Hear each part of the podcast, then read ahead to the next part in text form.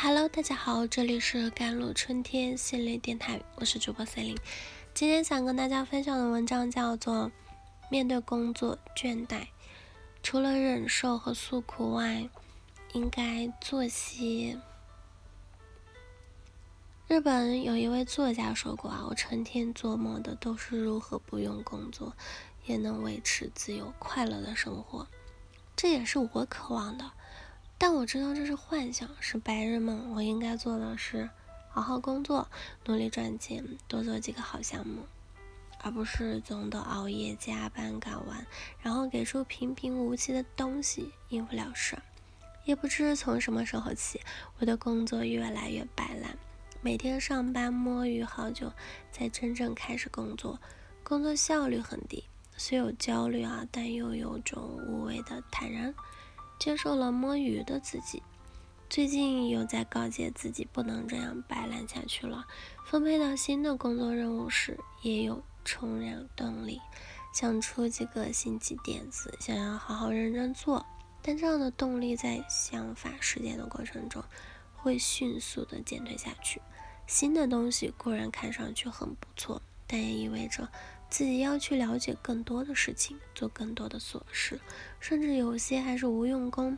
于是我便又恢复到摆烂的状态，又回到了循环圈中。有时呢，也感到焦虑无力，想要改变，但却跳不出去，埋怨工作，埋怨自己。有时候又觉得自己到时候就有办法了，带着自恋不去想，逃避时也让我感到轻松和快乐。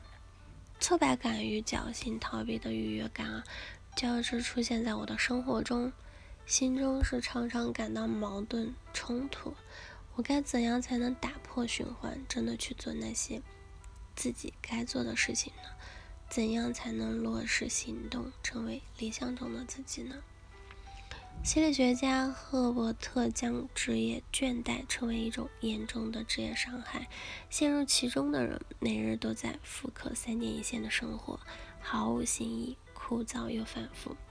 我虽然不至于不行，但也不快乐。这一台词精确概括出大部分倦怠打工人的状态。在每日的重复中，看似圆满的生活，其实有着一道豁口。这时候，并不是我们不思进取、娇嫩，而是我们体验到了一种真正的损失。你失去了内心珍视的一些东西，你最初从事这个职业的动机。在《倦怠：我们为何不想工作》一书中呢，作者波波夫提出了，倦怠并非终身监禁，我们完全可以通过一些心理学的学习，帮助自己转化工作心情。从糟糕的情绪中跳脱出来，首先了解自己的长处，保持乐观情绪。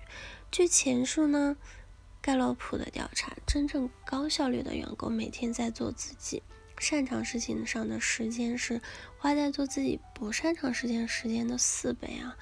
清楚并投入到自己擅长的领域中，远比让自己在不擅长的领域里不平不停的。碰壁啊，快乐的多，对我们工作时的心理健康更有帮助，也可以发挥我们自己的价值。其次呢，认清自己的短板，保持正心学习。当觉察到自己的不足时，学习是最好弥补的方式。也有的人误认为现在拿的这点工资根本不值得自己投入到学习中。但请记住啊，学习从根本上来说是为了自己。我们学到的知识和经验会成为我们的职场武器，终有一天会派上用场。再次呢，挖掘工作中有意义的方面，培养兴趣。生活中确实存在着一些单调无意义、消磨灵魂的工作，我们难以从中体验到价值感，进而怀疑自己劳动的意义，更容易产生工作倦怠。而在消费社会工作中的价值，某种程度上被异化为消费的价值。当买不起某一件商品时，会被放大为不属于某种生活水平的生活。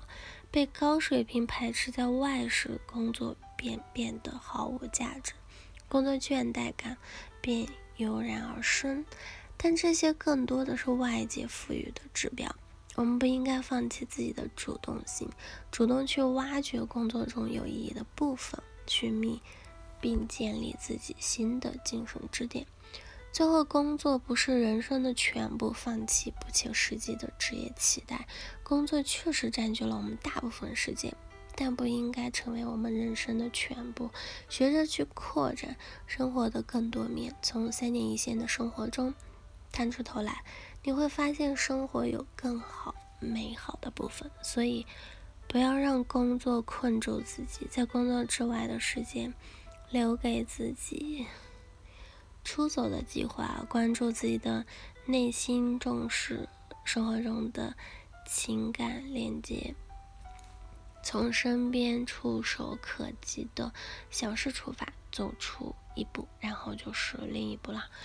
倦怠意味着。你在这一关打到头了，为新的一关的钥匙就在你的手上。如果现在的工作让你感到疲惫不堪，对未来迷茫，甚至难以正常生活，那么也可以寻求专业的心理咨询的帮助，也可以试着从接受帮助开始，开启自己新的生活阶段。好了，以上就是。今天的节目内容了，咨询请加我的手机微信号幺三八二二七幺八九九五，我是司令我们下期节目再见。